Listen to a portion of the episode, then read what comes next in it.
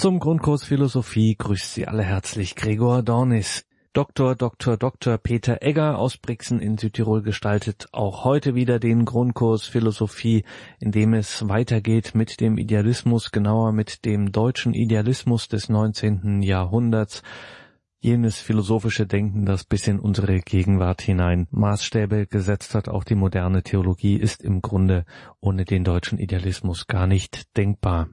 Grundkurs Philosophie mit Dr. Peter Egger aus Brixen in Südtirol. Liebe Hörerinnen und Hörer, ich darf Sie auch meinerseits sehr herzlich zu dieser heutigen Sendung begrüßen und ich bedanke mich für die freundlichen Worte der Einführung. Bevor ich mit meinen Ausführungen beginne, darf ich Sie bitten, dass wir miteinander ein Gebet sprechen, damit der Geist Gottes uns durch diese Sendung begleiten möge. Im Namen des Vaters und des Sohnes und des Heiligen Geistes. Amen. Komm, Heiliger Geist, und erfülle die Herzen deiner Gläubigen und entzünde in ihnen das Feuer deiner Liebe. Sende aus deinen Geist und alles wird neu geschaffen und du wirst das Angesicht der Erde erneuern. Dann wenden wir uns an die Mutter Gottes und bitten sie um ihr fürbittendes Gebet. Gegrüßet seist du, Maria, voll der Gnade. Der Herr ist mit dir. Du bist gebenedeit unter den Frauen, und gebenedeit ist die Frucht deines Leibes, Jesus. Heilige Maria, Mutter Gottes, bitte für uns Sünder, jetzt und in der Stunde unseres Todes. Amen. Dann wenden wir uns auch an die Engel und bitten sie um ihren Schutz und um ihr Geleit. Engel Gottes, unsere Beschützer, denen des höchsten Vaterliebe uns anvertraut hat, erleuchtet, beschützt, regiert und leitet uns. Amen. Und dann wenden wir uns noch an einige Heilige und Selige, die sich in besonderer Weise mit philosophischen Fragen aus christlicher Sicht beschäftigt haben. Heiliger Augustinus, bitte für uns.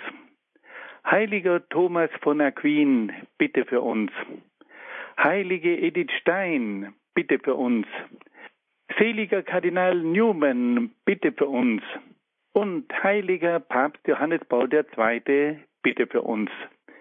Im Namen des Vaters und des Sohnes und des Heiligen Geistes. Amen.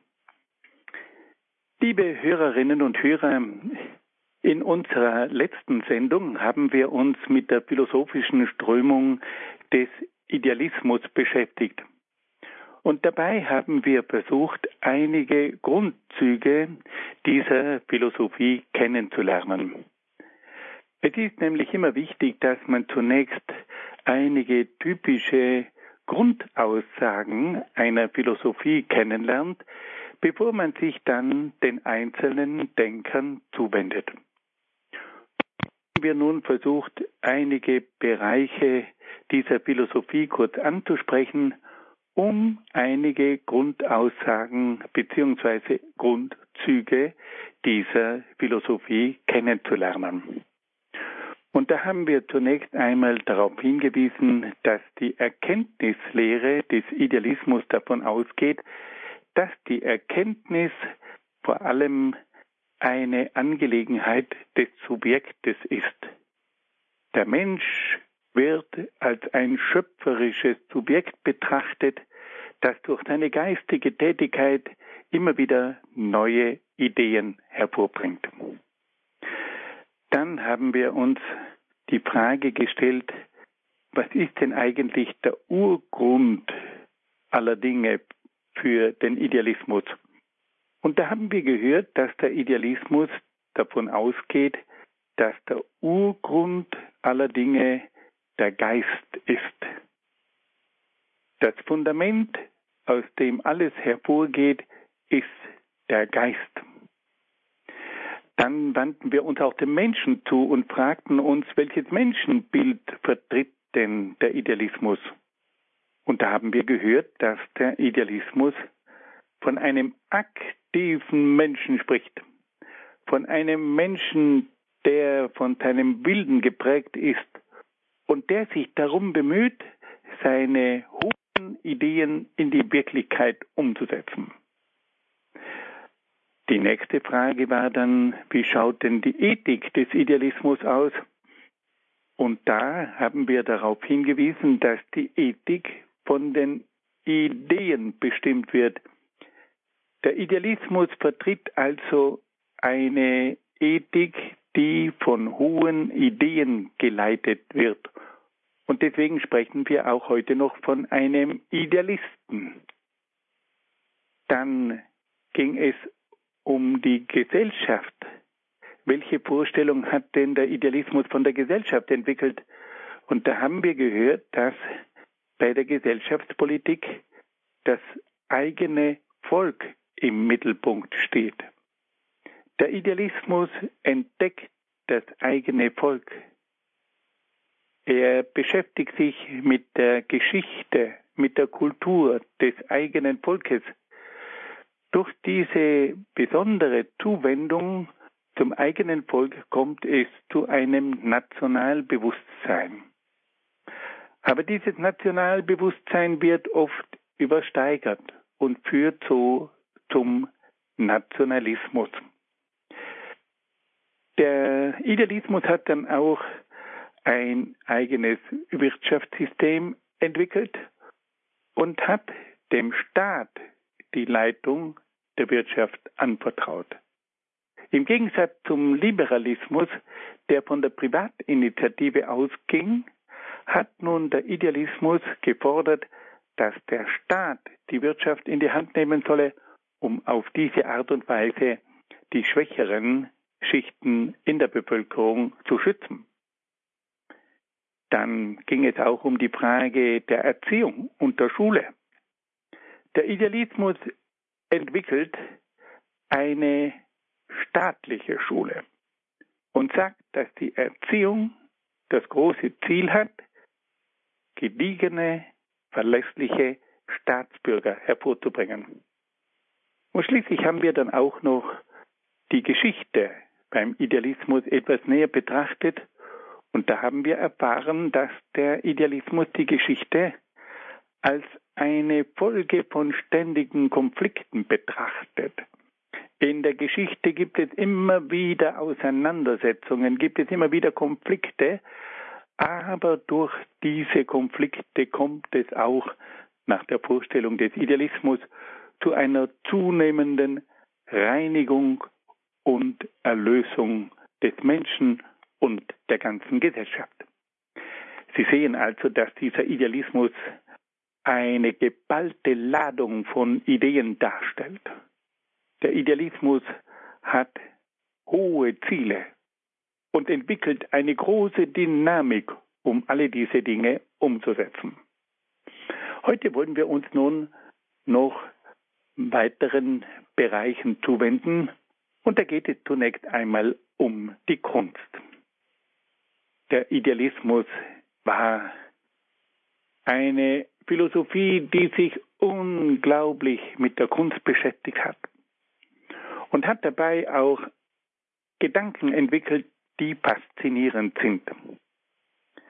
Der Idealismus lehrt, dass die Kunst der materielle Ausdruck des Geistes sei, aber auch die vergeistigte Form der Materie sei.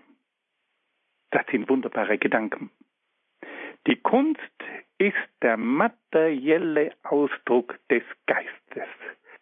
In einem Kunstwerk kommt also der Geist zum Ausdruck.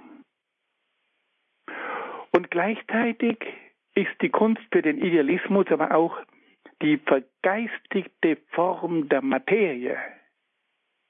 Die Materie wird vergeistigt. Sie spüren, wie hier überall der Geist zu fassen ist. Die Kunst ist der materielle Ausdruck des Geistes und die vergeistigte Form der Materie. Was für ein hoher Anspruch. Wenn wir heute oft hineinschauen und feststellen, wie geistlos diese Kunst ist, dann muss man sich manchmal fragen, was würden da diese Vertreter des Idealismus wohl sagen? wenn man diese Stumpfsinnigkeit der modernen Kunst betrachtet, dass man oft sagen muss, wo ist denn da überhaupt noch Geist zu entdecken? Da wird einem bewusst, dass es in früheren Zeiten ein ganz anderes Kunstverständnis gegeben hat und dass da die Kunst der materielle Ausdruck des Geistes und die vergeistigte Form der Materie war. Der Idealismus lehrt dann auch, dass es in der Kunst zur Versöhnung von Natur und Geist, von Gesetz und Freiheit, von Leib und Seele, von Sinnlichkeit und Idealität von Endlichem und Unendlichem kommt. Also die Natur und der Geist versöhnen sich. Das Gesetz und die Freiheit finden in der Kunst ihren Ausdruck und ihre Versöhnung. In der Kunst zeigt sich das Gesetz, aber auch die Freiheit. In der Kunst kommt es zu einer Versöhnung zwischen Leib und Seele. Der Leib wird von der Seele durchdrungen und die Seele äußert sich in der Leiblichkeit. Was für wunderbare Gedanken. Es kommt dann auch zur Versöhnung von Sinnlichkeit und Idealität. Es ist nicht nur eine leere Sinnlichkeit, sondern in dieser Sinnlichkeit spürt man auch die Anwesenheit von Ideen. Und schließlich kommt es dann in der Kunst auch zur Versöhnung von Endlichem und Unendlichem. Die Kunst zeigt uns im Endlichen etwas Unendliches und gleichzeitig dringt auch das Unendliche in das Endliche hinein. Das sind grandiose Gedanken. Es kommt also in der Kunst zur Versöhnung von Natur und Geist, von Gesetz und Freiheit, von Leib und Seele. Es kommt auch zur Versöhnung von Sinnlichkeit und Idealität, und schließlich kommt es zur Versöhnung von Endlichem und Unendlichem. Wenn wir das vor Augen haben, dann wird uns bewusst, was Kunst ist. Kunst übersteigt bei weitem das Materielle. In die Kunst fließt das Geistige hinein. In die Kunst dringt auch die Freiheit, die Seele, die Idealität, das Unendliche hinein. Und wenn sich ein Künstler darum bemüht, diese Dinge in die Kunst hineinzulegen, dann wird die Kunst zu einem Träger von Dingen, die weit über das Materielle hinausgehen. Der Idealismus fühlt sich der Klassik verpflichtet und strebte nach bleibenden Maßstäben für die Kunst. Die Philosophie des Idealismus orientierte sich da vor allem an der Klassik der antiken griechischen Kunst. Wir müssen eine sagen, dass die Klassik, der ja auch zum Beispiel Goethe und Schiller angehören, dass die sich an den alten Griechen orientiert haben. Die alten Griechen waren nach Meinung des Idealismus die großen Vorbilder der Kunst in jeder Hinsicht. Und diese alten Griechen, die haben bleibende Maßstäbe geschaffen. Zeitlose Maßstäbe, die in jeder Epoche gelten. Und noch heute nennen wir die Klassik jene Zeit, die Zeit zeitlose Maßstäbe schafft. Das klingt als ein Widerspruch, aber es hat in der Geschichte der Menschheit immer wieder Höhepunkte in der Kunst und in der Kultur gegeben. Und in diesen Zeiten hat man Maßstäbe geschaffen, die zeitlos waren. Und so haben auch die Idealisten erkannt, dass in dieser antiken griechischen Kultur ganz bestimmte Maßstäbe für die Sprache, für die Dichtung, für die Musik, für die bildende Kunst geschaffen wurden, die für alle Zeiten gültig sind. Man kommt an den alten Griechen nicht vorbei. Und diese Dichter, diese Künstler, diese Bildhauer, diese Musiker, diese Architekten, die werden für alle Zeiten gültig sein. Und so hat nun der Idealismus versucht, auch wieder eine solche Klassik zu schaffen. Und der Idealismus hat es auch geschafft, solche Maßstäbe hervorzubringen. Und die Zeit der Klassik, die damals von den Philosophen vorbereitet wurde, hat sich dann gerade in der deutschen Kultur in allen Bereichen ausgewirkt. Und noch heute sehen wir, um ein Beispiel zu nennen, in Goethe und Schiller zwei Klassiker, die zeitlose Werke geschaffen haben. Und wer sich heute mit der deutschen Kultur beschäftigt, kommt um diese Klassiker und ihre zeitlosen Maßstäbe nicht herum. Wenn wir das auf den Punkt bringen, können wir sagen, dass der Idealismus also auch in künstlerischer Hinsicht Grandioses geleistet hat. Und schließlich wollen wir uns noch fragen, welche Vorstellungen der Idealismus in religiöser Hinsicht entwickelt hat. Da können wir feststellen, dass die großen Philosophen des Idealismus unterschiedliche Standpunkte vertreten haben. Der erste große Vertreter des Idealismus war Fichte. Fichte lehrt, dass Gott mit dem Sittengesetz gleichzusetzen sei. Ein Mensch ist nach Fichte religiös, wenn er nach den Weisungen des Sittengesetzes lebt. Also wenn jemand Gutes tut, wenn er sich bemüht, moralisch zu leben und das Sittengesetz erfüllt, dann ist er auch schon religiös.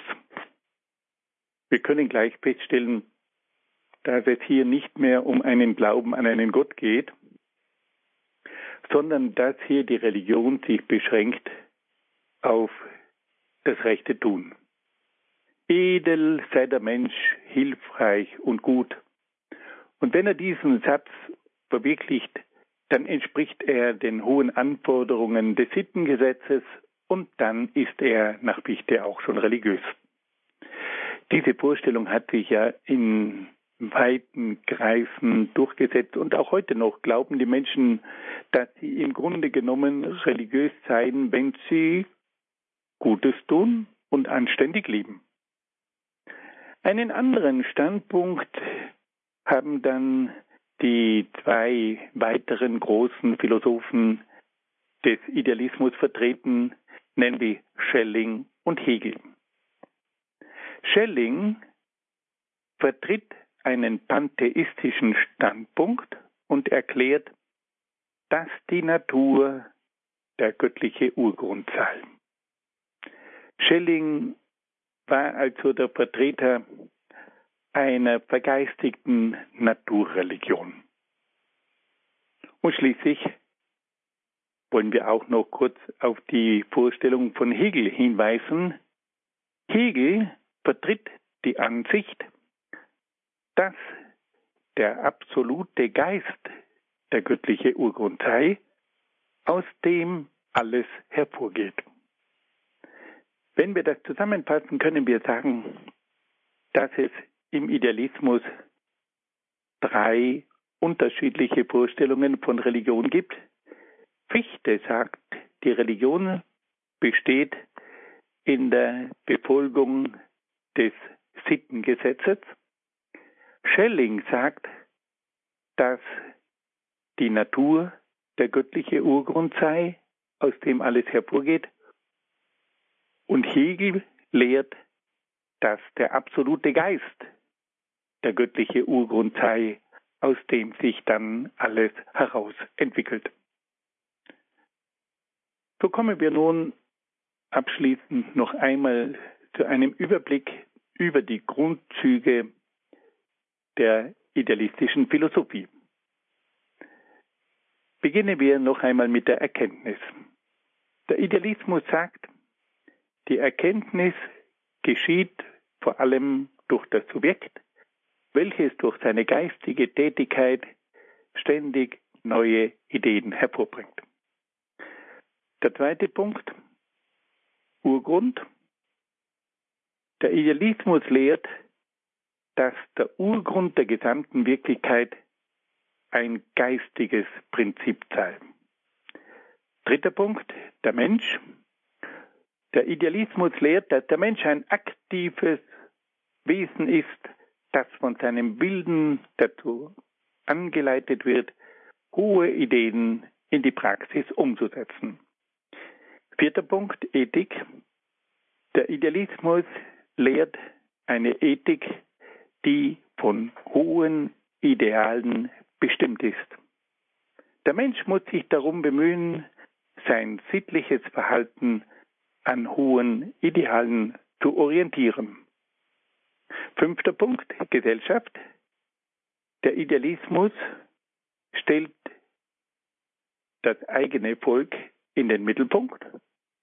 Es kommt zu einem Nationalbewusstsein, das dann aber oft übersteigert wird und so zu einem Nationalismus führt.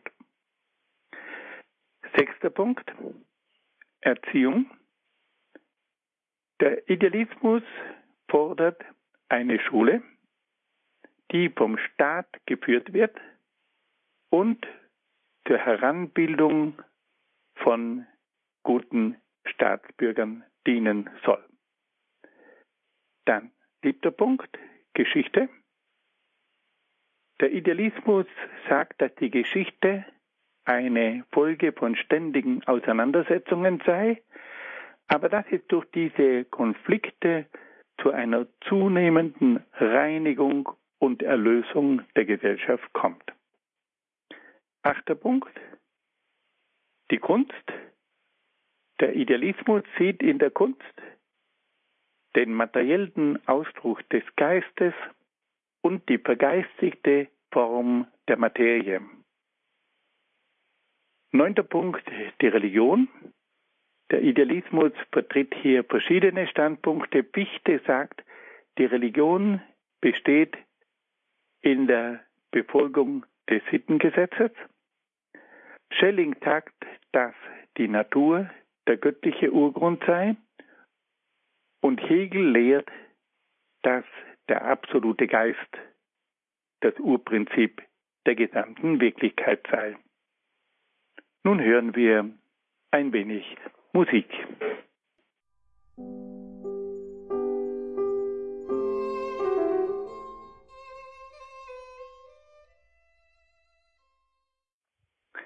Liebe Hörerinnen und Hörer, wir wollen uns nun dem ersten großen Vertreter der idealistischen Philosophie zuwenden. Und dabei geht es um die Gestalt von Johann Gottlieb Fichte. Ich darf Ihnen zunächst einmal etwas aus dem Leben von diesem Philosophen erzählen, weil nämlich das Leben uns hilft, die Gedanken dieses Mannes auch besser zu verstehen. Johann Gottlieb Fichte wurde 1762 in Ramenau in der Oberlausitz östlich von Dresden geboren. Er stammte aus sehr einfachen Verhältnissen und verdankte seine Bildung einem glücklichen Umstand. Ein Adeliger, nämlich Ernst von Miltitz, kam eines Tages in dieses Dorf, in dem Fichte wohnte, und wollte dort den Gottesdienst besuchen. Aber er verspätete sich und so war es ihm leider nicht möglich, den Gottesdienst zu besuchen. Und da erfuhr er nun, dass es in diesem Ort einen kleinen Jungen geben würde, der die Predigten auswendig wiederholen konnte. Und so wurde ihm der kleine Johann Gottlieb vorgeführt und dieser Junge war dann tatsächlich imstande, die Predigt des Pastors wiederzugeben. Und dieser adelige Ernst von Miltitz war so beeindruckt von der offensichtlichen Intelligenz dieses Buben, dass er beschloss, diesem Buben zu helfen. Über einige Etappen kam dann mit Hilfe dieses Adeligen der junge Johann an die berühmteste Schule in seiner Gegend. Er kam an die Schulpforta nach Naumburg in der Nähe von Leipzig und hatte dort die Möglichkeit, eine optimale Ausbildung zu bekommen. Die Schulpforta gehört zu den berühmtesten Schulen im deutschen Raum. Es war eine ungemein strenge Schule. Aber was diesen jungen Leuten dort vermittelt wurde, das prägte sie für ihr ganzes Leben. Nach dem Abitur studierte dann Fichte in Jena und in Leipzig. Anschließend wirkte er dann als Hauslehrer in Zürich in der Schweiz. Es war nämlich in vielen Fällen notwendig, dass sich diese jungen Akademiker um eine Arbeit umsehen mussten. Und da sie oft nicht an der Universität unterkommen konnten, mussten sie versuchen, als Hauslehrer bei einer vermögenden Familie unterzukommen und dabei mussten sie die verschiedensten Fächer unterrichten. Die Schweiz war schon damals als ein wohlhabendes Land bekannt und so machte sich der junge Fichte auf und zog nach Zürich. Dort kam es zur Begegnung mit einer wunderbaren jungen Frau, nämlich mit Johanna Rahn. Fichte hat dann diese junge Frau aus der Schweiz geheiratet und hatte damit eine ideale Gefährtin für sein ganzes Leben gefunden. Während der Zeit in Zürich studierte Fichte immer wieder die Werke von Kant. Und er war fasziniert von der Lehre des großen Philosophen aus Königsberg. Und Fichte wollte unbedingt diesen Mann einmal persönlich kennenlernen. Und so machte er sich nun auf den weiten Weg von Zürich bis nach Königsberg. Königsberg, das liegt im heutigen Russland. Das liegt östlich von Danzig. Das war damals eine kleine Weltreise. Aber Fichte machte sich auf und kam nach Königsberg. Und dort wurde er von Immanuel Kant empfangen. Immanuel Kant erkannte sofort die große Begabung dieses Mannes. Und er verhalf ihm auch zur Drucklegung eines Buches. Fichte konnte also durch die Vermittlung von Kant ein Buch drucken lassen, in dem er seine eigenen Gedanken darlegte. Da dieses Buch aber anonym ohne Namen veröffentlicht wurde, meinten viele Menschen, es sei das neueste Werk von Immanuel Kant. Als dann Immanuel Kant sagte, dass nicht er der Verfasser dieses Buches sei, sondern der junge Johann Gottlieb Fichte, war Fichte mit einem Schlag bekannt. Und er bekam darauf eine Professur in Jena.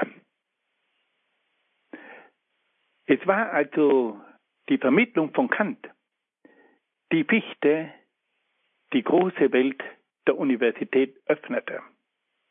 Und es ist schon bemerkenswert, dass sich in Königsberg diese zwei großen Köpfe der deutschen Philosophie getroffen haben.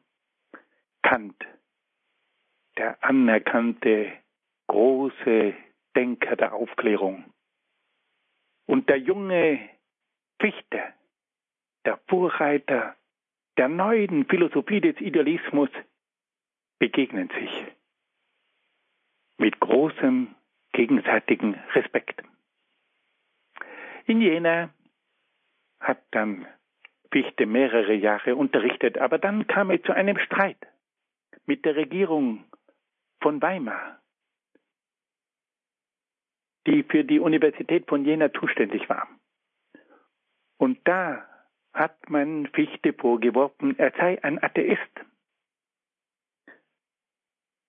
Durch die Philosophie von Fichte konnte man den Eindruck gewinnen, dass es hier gewissermaßen keinen Gott mehr gab.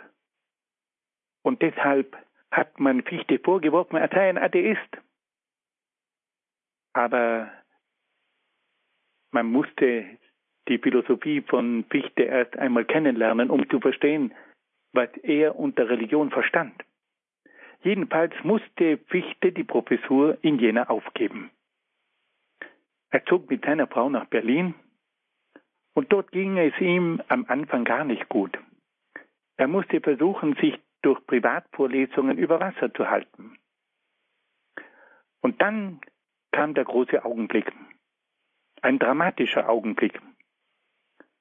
Wir befinden uns in der Zeit der napoleonischen Kriege und die Franzosen dringen vor bis nach Preußen. Und da hielt nun Fichte die berühmten Reden an die deutsche Nation. Er hat damals den Deutschen in dieser schwierigen Situation, in dieser Situation ohne Hoffnung, Mut gemacht.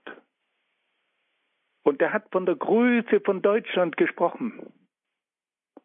Und er hat damit an das Nationalbewusstsein der Deutschen appelliert.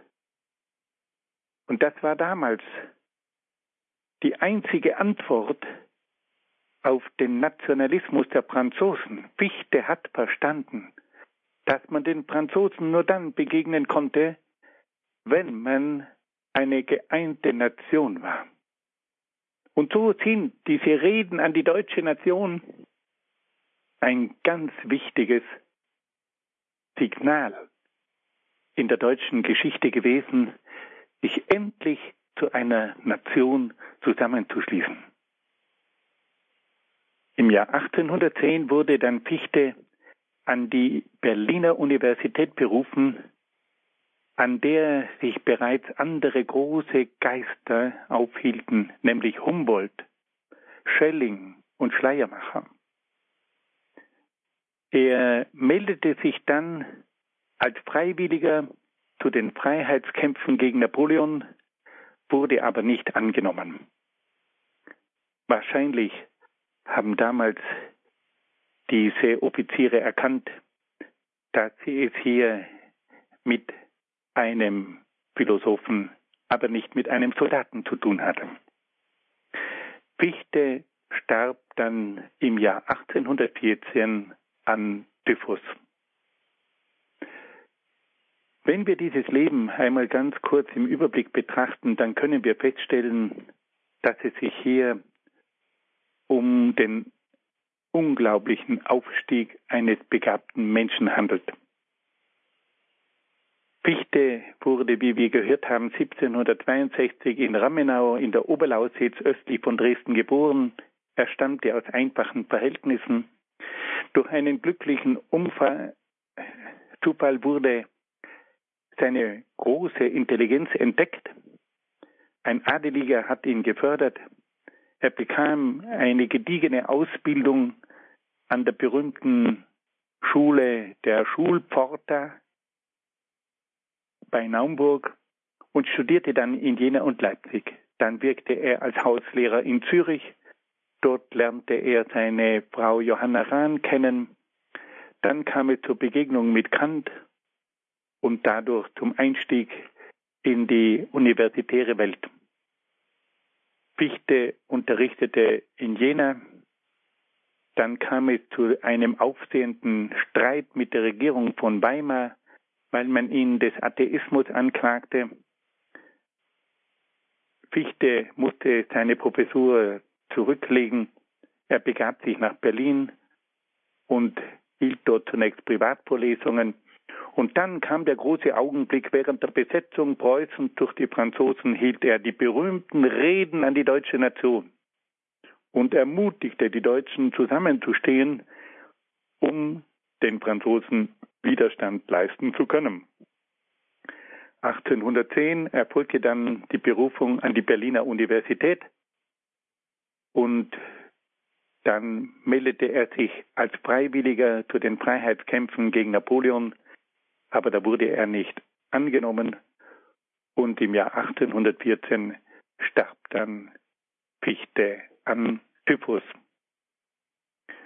Nun wollen wir wieder eine kleine Pause einschieben und ein wenig Musik hören.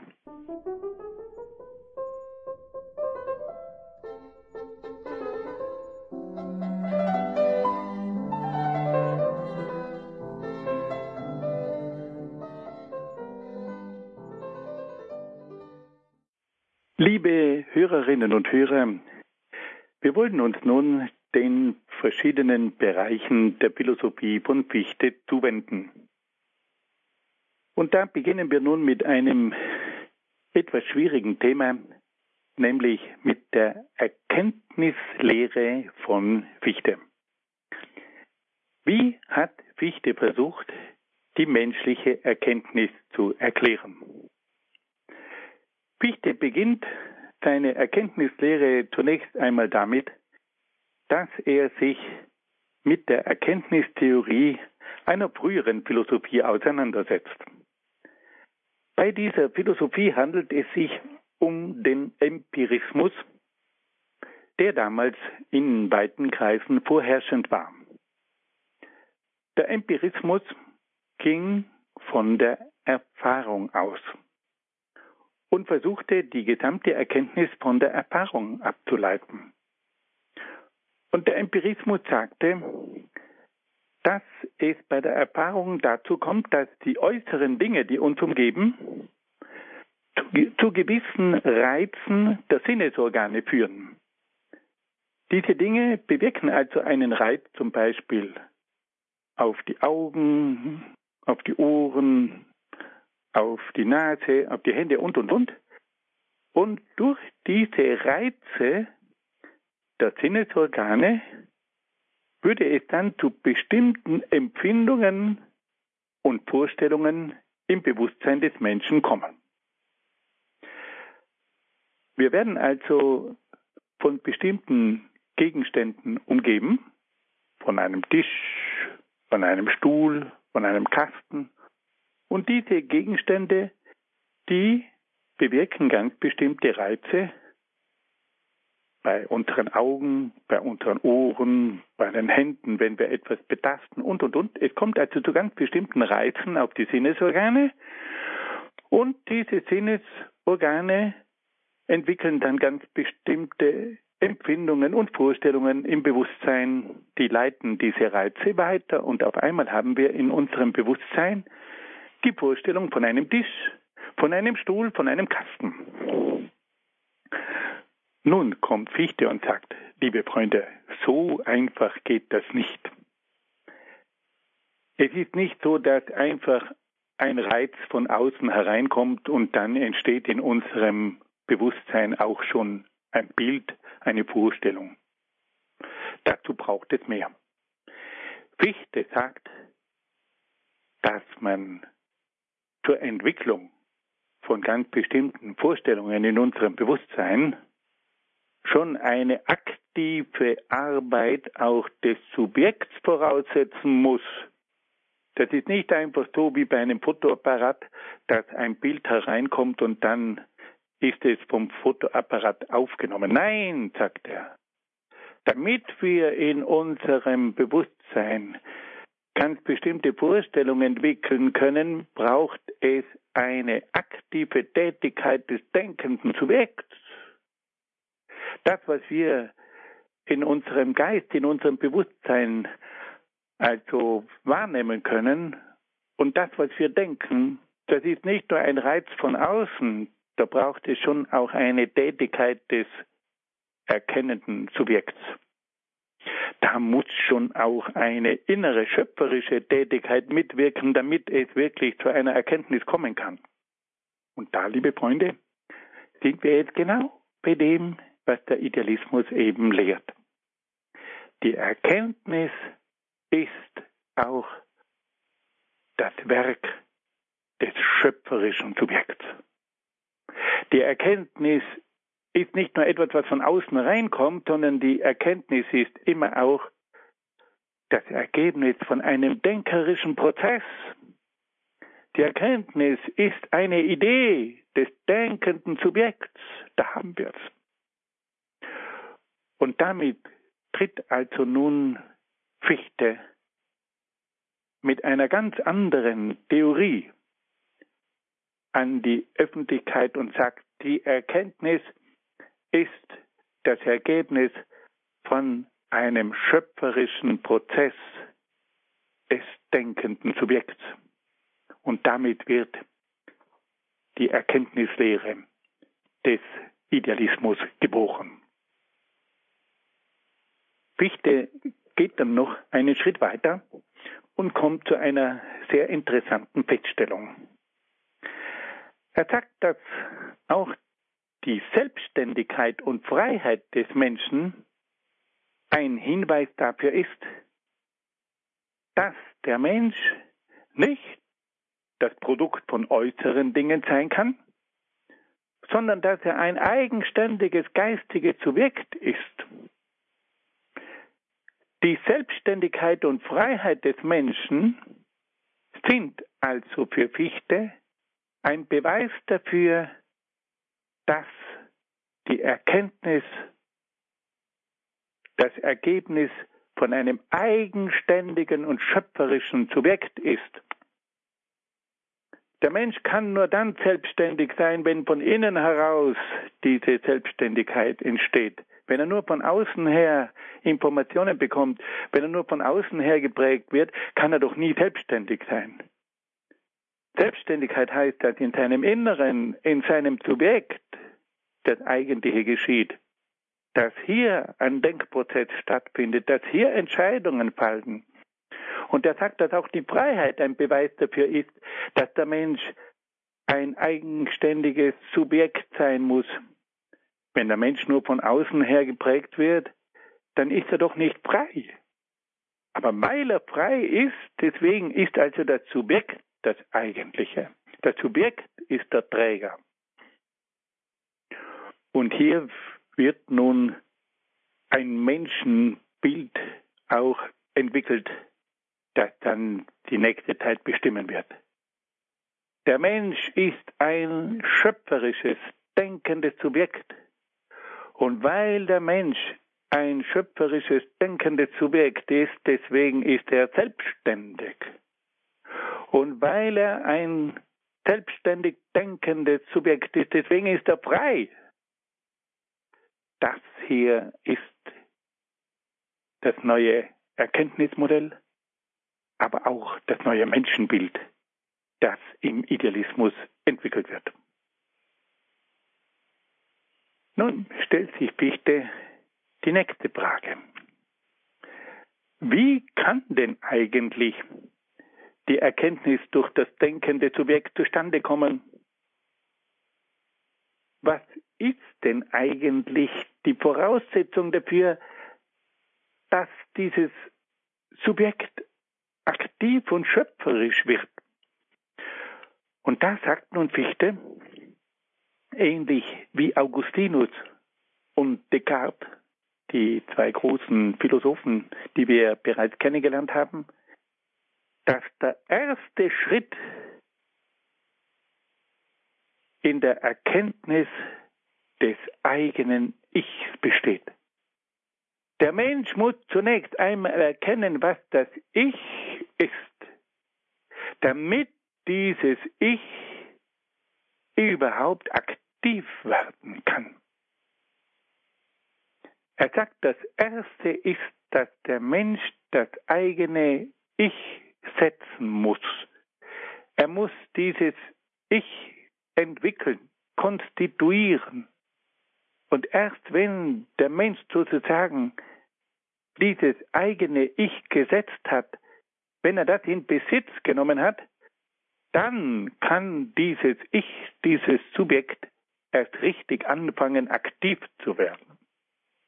Er muss also um sich selber wissen. Er muss sich selbst erkennen. Er muss sich als Ich entfalten, damit er als Ich dann auch in Erscheinung treten kann. Das ist wiederum höchst interessant. Fichte sagt also, das Ich ist nicht einfach schon da. Das Subjekt ist nicht einfach schon vorgegeben. Nein, dieses Subjekt, das muss erst einmal erkannt werden. So wie Descartes sagt, cogito ergo sum, ich denke, also bin ich. Descartes kommt über das Denken zum Ich. Und bei Fichte ist es ähnlich. Fichte sagt, ich muss zuerst einmal zu meinem Ich, zu meinem Subjekt kommen. Und erst wenn ich das erfasst habe, wenn ich das entfaltet habe und das dann wirklich zu denken beginnt, dann geht es erst los. Das Erste ist also, dass das Subjekt sich selbst erfasst, dass das Subjekt sich selbst erkennt und dass dieses Subjekt dann entsprechend entfaltet wird.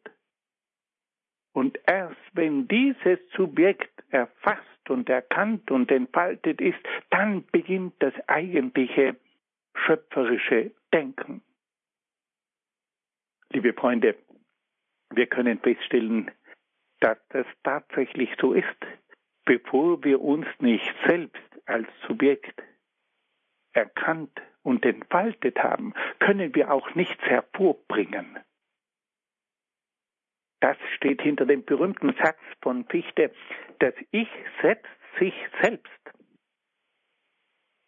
Und dieses Setzen des Ichs ist die Voraussetzung und die Bedingung dafür, dass dann durch das Ich verschiedene Erkenntnisse erfolgen können. Ohne die Voraussetzung und Bedingung des Ichs gäbe es keinerlei Einheit des Bewusstseins. Bewusstseins, keine geistigen Urteile und keine schöpferischen Erkenntnisse. Dann geht Fichte noch einen Schritt weiter. Er sagt, wenn das Ich sich selbst gesetzt hat, wenn es also sich selbst erkannt hat und in Besitz genommen hat, dann beginnt dieses Ich, dieses Subjekt verschiedenste Ideen hervorzubringen, die nicht mehr das eigene Ich betreffen. Das sind jetzt die Ideen dieser Welt, die Ideen über das Leben, die Ideen über die tieferen Fragen. Und alles das nennt Fichte das sogenannte Nicht-Ich. Also es gibt auf der einen Seite das Ich, das eigene Subjekt. Und das andere, das sind dann die Ideen, die dieses Ich, dieses Subjekt entwickelt. Dieses Ich entwickelt Ideen über den Menschen, über die Gesellschaft, über die Natur, über die Ethik, über die verschiedensten Dinge entwickelt dass ich deine Ideen, deine Vorstellungen. Und alle diese Dinge nennt Fichte das Nicht-Ich. Das Ich ist das Subjekt. Und das Nicht-Ich sind alle die, jene Dinge, die nicht sich mit dem eigenen Ich beschäftigen, sondern vom Ich entwickelt werden. Wir haben also auf der einen Seite das Ich das sich selbst erkannt hat und das jetzt Ideen hervorbringt. Und auf der anderen Seite haben wir die Ideen, die dieses Ich über alle möglichen Dinge hervorbringt. Und diese Ideen, die nennt Fichte das sogenannte Nicht-Ich. Nun wollen wir uns wieder ein bisschen erholen und noch ein paar Takte Musik hören.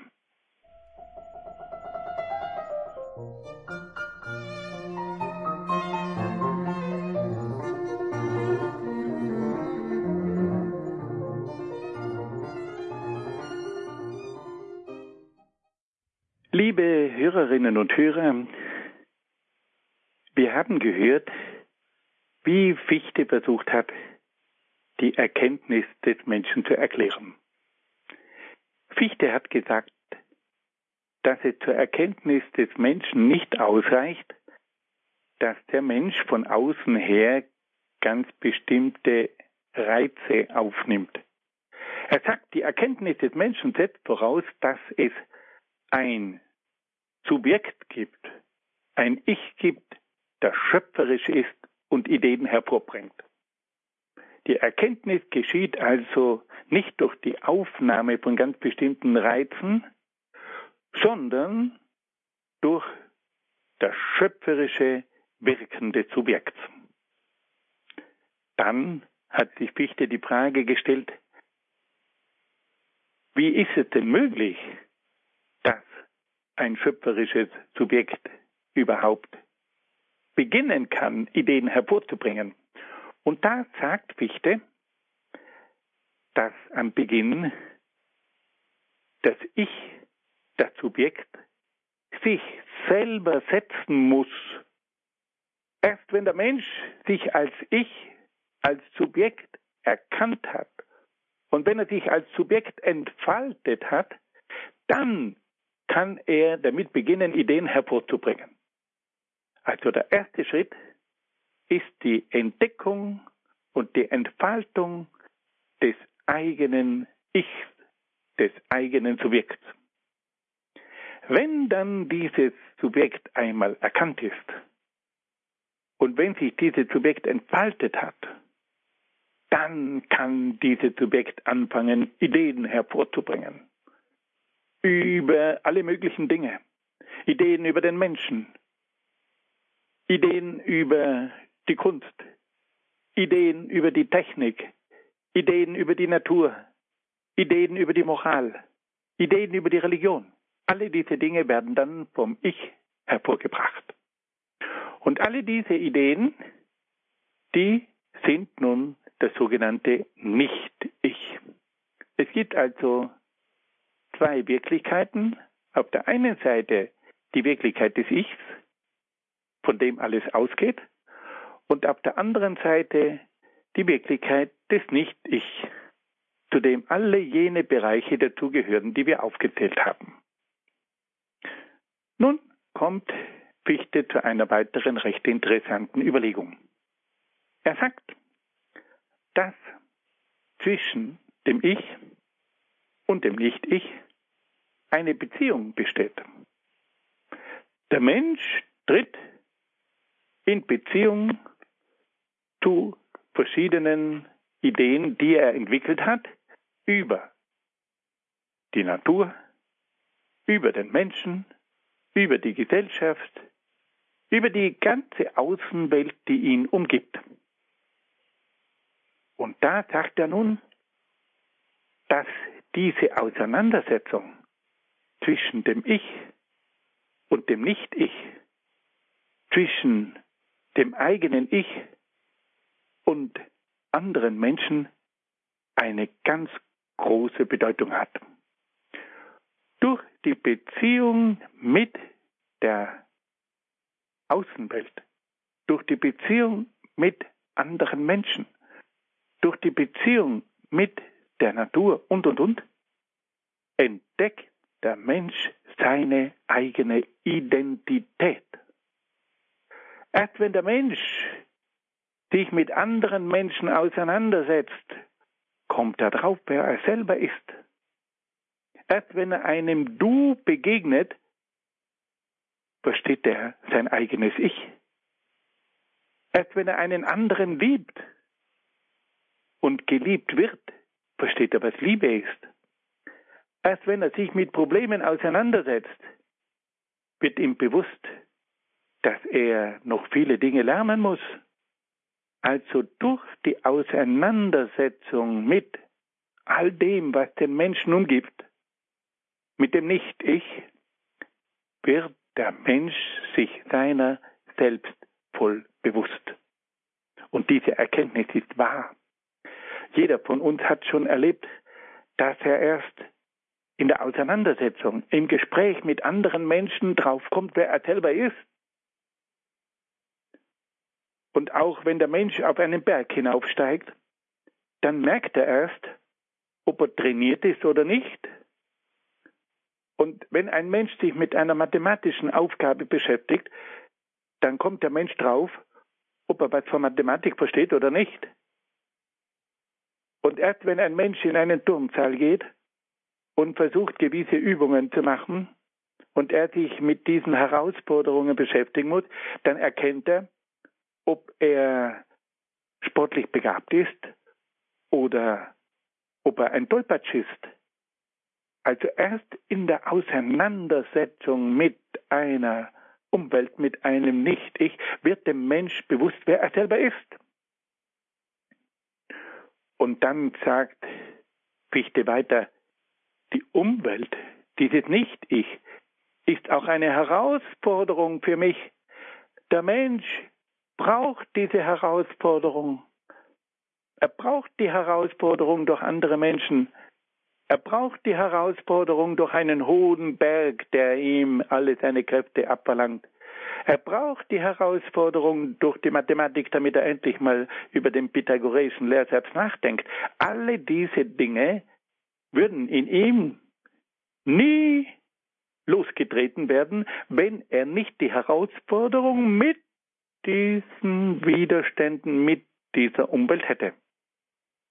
Und da sehen wir nun, das ist typisch idealistisch, wie jetzt Fichte sagt, das ganze Leben ist eine ständige Herausforderung.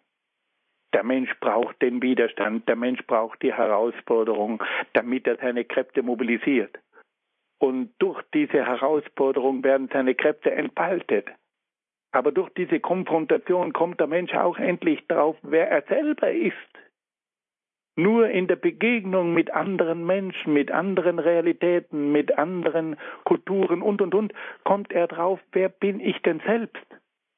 Und auf diese Art und Weise wird also diese Konfrontation, diese Herausforderung für den Menschen die Möglichkeit, seine eigene Identität zu entdecken und zu vertiefen und gleichzeitig auch seine besten Kräfte zu entfalten. Liebe Hörerinnen und Hörer, Sie sehen, dieser Idealismus, das ist eine unheimlich dynamische Philosophie aber es ist gleichzeitig auch eine kämpferische Philosophie, die sich auseinandersetzen will und die den Menschen hineinstellt in einen ständigen Kampf, damit er das Beste aus sich entwickelt. Liebe Hörerinnen und Hörer, ich danke Ihnen sehr, sehr herzlich, dass Sie bei dieser etwas schwierigen Philosophie mit dabei waren. Aber ich hoffe, dass für Sie auch etwas Positives dabei war. Ich wünsche Ihnen alles Gute und Gottes besonderen Segen. Das war eine weitere Folge des Grundkurses Philosophie bei Radio Horeb und Radio Maria mit Dr. Peter Egger aus Brixen in Südtirol. Danke, Dr. Egger, für Ihre Ausführungen zum deutschen Idealismus. Wir freuen uns auf das nächste Mal. Heute in einer Woche geht es ja schon weiter damit. Liebe Hörerinnen und Hörer, danke auch Ihnen fürs Dabeisein. Sie können diese Sendung auf einer CD bestellen beim Radio Horeb CD-Dienst. Der ist ab Montagvormittag wieder für Sie da und schon morgen im Laufe des Tages gibt's dann diese Sendung auch online auf horeb.org, horeb.org Org. Hier folgt jetzt um 21.40 Uhr die Komplett. Wir schalten nach Lauterach in Österreich zu Pfarrer Werner Ludescher. Mein Name ist Gregor Dornes. Ich darf mich an dieser Stelle von Ihnen verabschieden. Freue mich, wenn wir dann gleich im Gebet miteinander verbunden sind. Alles Gute Ihnen und Gottes reichen Segen.